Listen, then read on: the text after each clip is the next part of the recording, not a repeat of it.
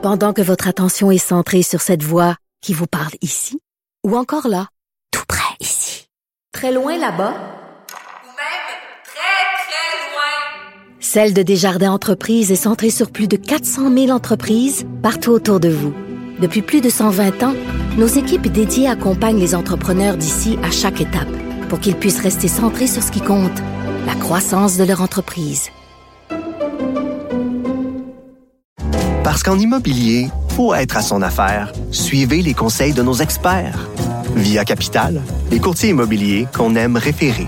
Bonne écoute. Joignez-vous à la discussion.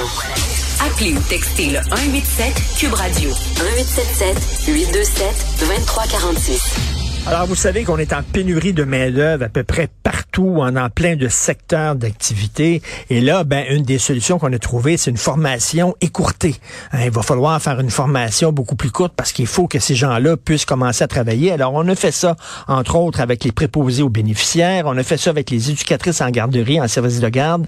Et là, on va faire ça avec les profs en disant, ben là, vous allez avoir une formation plus, euh, plus beaucoup plus courte, plus brève, et euh, vous allez pouvoir travailler rapidement parce qu'on a besoin de vous en classe. Et là, il y a des enseignants, il y a un groupe de chercheurs qui disent, wow, je m'excuse, mais la formation courte pour devenir enseignant, c'est pas une solution à long terme.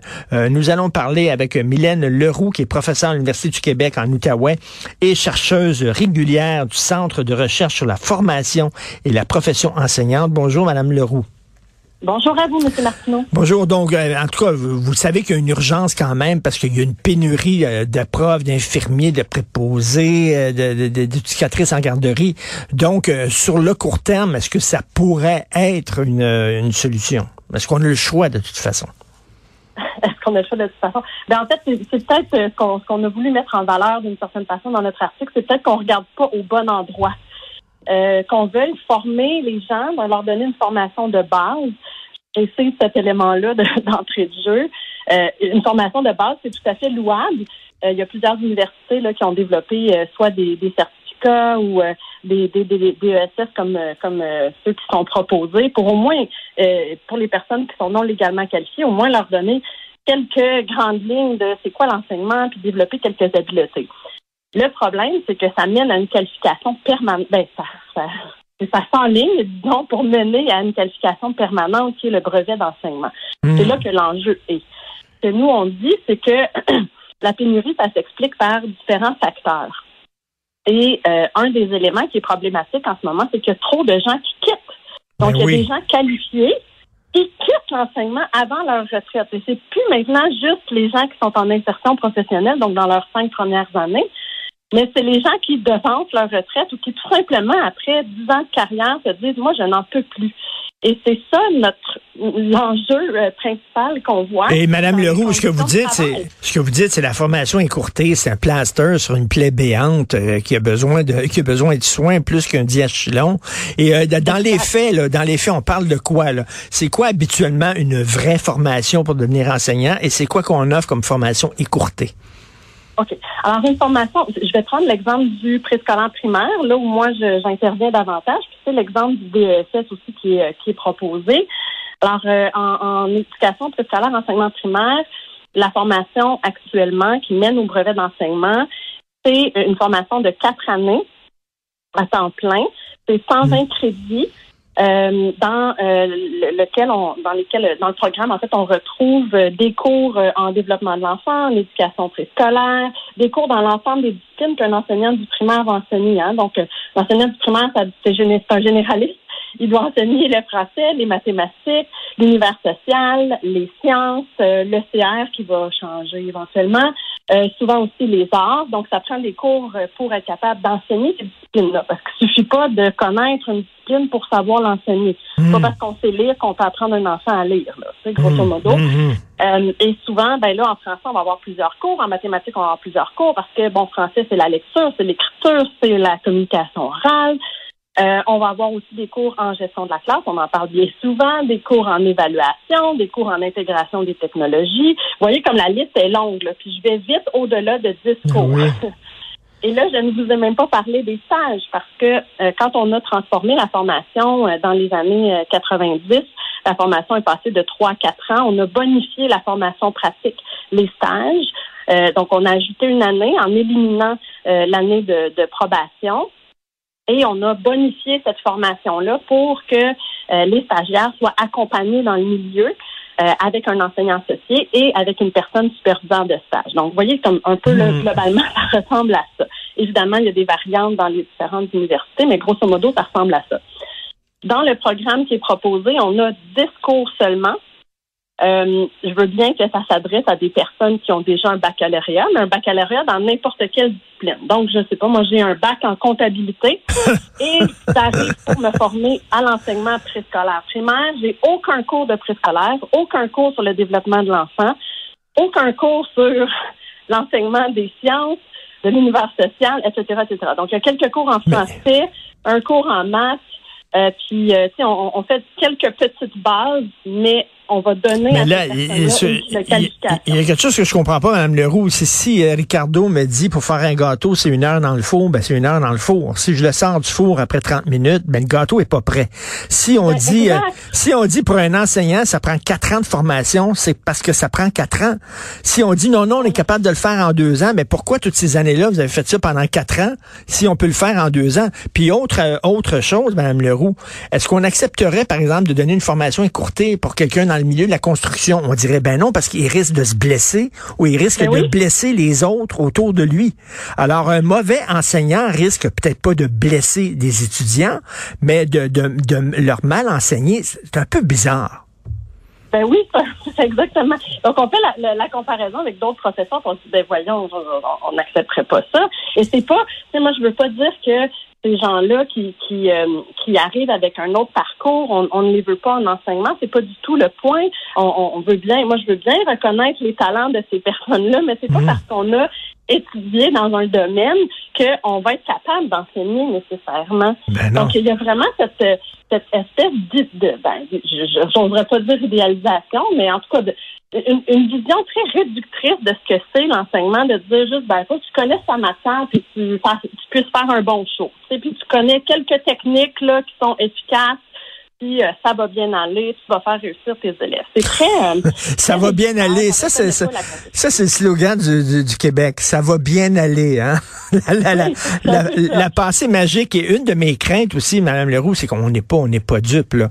À un moment donné, on nous dit c'est temporaire. Si on va faire une formation de, ben, je sais pas, deux ans, en attendant, c'est temporaire. Ouais, mais là, qui ne dit, qui nous dit pas à un moment donné que ben, ça va être ça? On va dire, ben, ça fonctionne tellement, on a tellement de profs en deux ans, pourquoi revenir à quatre ans? Ben, c'est exactement le, point qu'on a voulu amener en parlant de la formation des éducatrices à l'enfance. Donc, euh, on a développé euh, au début des années 2000 l'attestation d'études collégiales en disant c'est une mesure temporaire, hum, euh, ça hum. va rester là. Ben oui, ben oui. C'est devenu pas mal la norme. Puis ces gens-là, ça ne veut pas dire qu'ils font mal leur travail, c'est pas mon propos, mais on se rend compte que ben, il y a quand même des divergences. Puis ce que nous, on a voulu montrer, c'est que pour les enseignants, on fait ça pour atténuer la pénurie, mais ce que les études nous montrent, surtout aux États-Unis où il y a beaucoup de ce type de formations-là qui ont été développées dans les dernières années, c'est que finalement, ils ne passent pas le test de l'insertion. Ces, ces personnes-là ne passent pas le test de l'insertion professionnelle parce qu'elles quittent en plus grand nombre. Hmm. Donc, ça va résoudre quoi finalement de donner une qualification permanente à ces personnes-là? Ben, c'est ça, parce que. vous l'avez dit tout à l'heure, on met le diathlon sur une hémorragie. Oui, mais il faut s'occuper. Moi, je veux bien remplir plus vite le seau d'eau, mais si le seau d'eau est troué parce qu'il y a des mauvaises conditions de travail, parce qu'il y a un système à trois vitesses, parce que l'évaluation pèse lourd sur tout le monde, ben, les gens ben- vont juste puis ça sert à rien. Ben, je suis d'accord avec vous, Mme Leroux. C'est quelqu'un qui est formé, là, vraiment une formation complète, quatre ans, là, super, super formé, puis euh, c'est un professionnel. Puis après ça, on l'envoie à l'école, puis après une couple d'années, il dit ça n'a pas de maudit bon sens, conditions de travail, chaque le camp. Vous imaginez quelqu'un que la moitié de sa formation, la moitié de la préparation, puis qu'on envoie au front. Ben, cette personne-là, va, euh, pourquoi cette personne-là a duré plus longtemps? Ben, c'est exactement ça. Je veux dire, moi, ça fait 20 ans que je m'intéresse à la résilience des enseignants. Que je m'intéresse aussi au bien-être à l'insertion professionnelle et jamais il me serait venu en tête de dire Hey, réduis donc la formation, ça va aller mieux.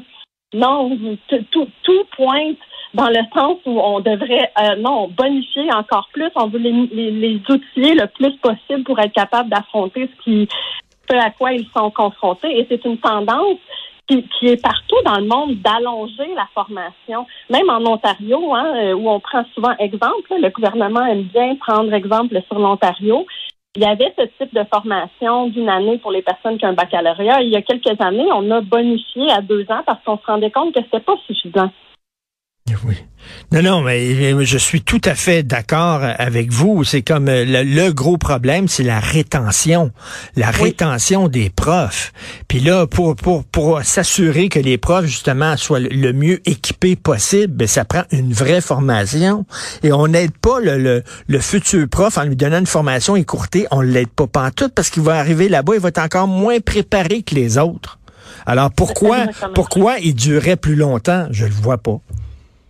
Non, c'est ça. Puis je comprends, tu sais, je, je, veux, je veux mentionner que je comprends euh, l'enjeu pour les centres de services, pour les directions d'école qui euh, arrivent et ils n'ont pas de personnel. Donc ils veulent, ils veulent, ils veulent qu'il y ait des gens devant devant la classe. Ils veulent qu'il y ait des gens qui puissent être qualifiés. Donc ce que, ce que nous on dit, c'est ben on veut former ces gens-là, on veut on veut leur donner une formation de base. On comprend. Il y a plein d'ajustements qui se font dans les programmes actuellement euh, pour euh, soit le, faire le, le, dernier stage de la formation en emploi. Ça, se fait déjà dans plusieurs universités pour, pour certains étudiants. Euh, on essaie de donner des cours le soir, par exemple, pour permettre à nos étudiants, surtout lors de la dernière année de formation, d'enseigner dans la journée.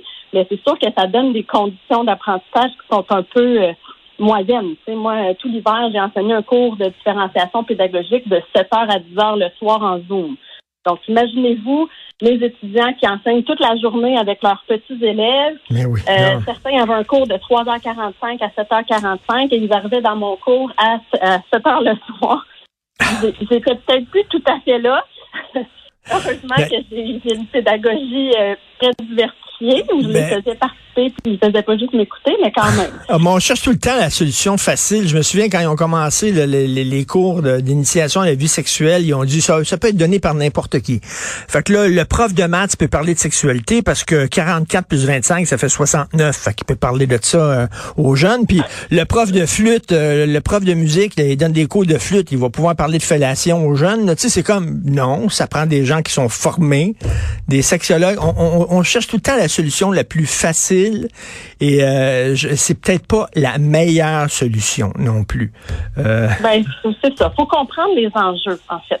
Faut comprendre que quand, il y a des personnes qui, disent ah c'est aussi efficace que la formation traditionnelle, ben hmm. on a voulu apporter certains bémols. Il faut quand même savoir si on va vers ça, on s'engage dans une pente très glissante qui peut nuire plus qu'aider à long terme.